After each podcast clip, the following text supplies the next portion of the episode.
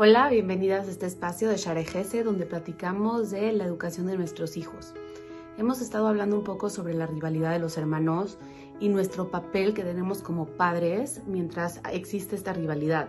Hablamos que somos seres humanos, por lo que generalmente tendemos a compararnos con otros seres humanos y qué más fácil que compararnos con nuestros hermanos, que son las personas un poco más parecidas a nosotros en edad, en acciones que estamos haciendo como el ir a la escuela, hacer algún deporte.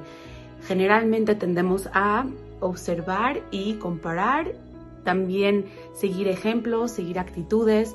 Entonces, lo más normal de la, de la actitud del ser humano es buscar estas personas con las que podemos más o menos compararnos y en ocasiones creamos una rivalidad. Hablamos también nuestro papel como padres que tenemos que hacer para que exista menos rivalidad. Y el día de hoy quiero hablar un poquito más también sobre nuestro papel como padres en esta rivalidad. Sabemos que es algo normal, es algo natural y es algo del comportamiento del ser humano, como dije, que tiene que estar sucediendo. O sea, es normal que lo veamos. Pero muchas veces como padres tendemos a meternos a la situación porque podemos ver la situación en un plano un poquito mayor que el, niño que lo está viendo. Pero no nos percatamos como papás que los niños están viendo esto.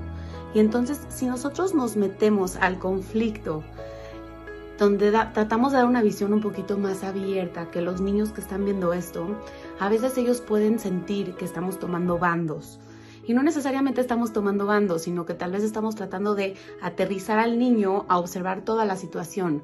Pero si nosotros estamos interviniendo en el momento que existe esta riña, existe esta pelea, entonces sí pueden sentir que estamos tomando el lado del chiquito o que estamos defendiendo al otro. Y eso es justamente lo que no queremos que, que suceda. Lo que queremos que suceda es brindarle a los niños todas las estrategias, todas las herramientas para que puedan resolver conflictos de forma autónoma, de forma solitos.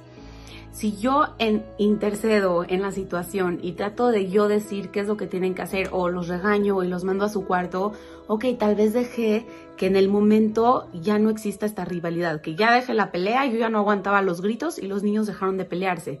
Pero mañana van a volver a pelear y es normal. Lo que yo quisiera que hagan los niños es solitos poder regularse, poder detener esta situación que me está coreando a mi conflicto o simplemente no hacer cosas que sean más allá de la riña que tienen que tener. O sea, si ya se están pegando, si ya se están escupiendo, si ya se están azotando puertas, si ya se están gritando, ahí sí también tenemos que, pues, interceder como papás, no podemos dejar que eso suceda, pero tal vez darles más preguntas a reflexionar o ayudarles a que ellos solitos con sus palabras aterricen la situación, no digamos nosotros tajantemente qué es lo que está sucediendo, porque tal vez ni vimos completamente la situación y como les dije, nosotros estamos viendo una percepción así y el niño está enfocado acá. Si el niño está enfocado acá y nosotros damos otra percepción, estamos ignorando su sentimiento y queremos que ellos se sientan escuchados y que no estamos tomando bandos. Y para eso ayudémosles tal vez dando algunas opciones de qué podrían hacer en el momento para que cuando sean grandes y sean mayores, esta rivalidad, esta riña que existe entre hermanos no siga creciendo con los años generalmente vamos madurando y no la vamos arrastrando, pero en muchas ocasiones varios hermanos siguen teniendo riñas hasta cuando son grandes. Y eso es lo que queremos prevenir. Y lo podemos prevenir como ayudándolos a que lo resuelvan solos, no nos metamos en problemas que no ameritan.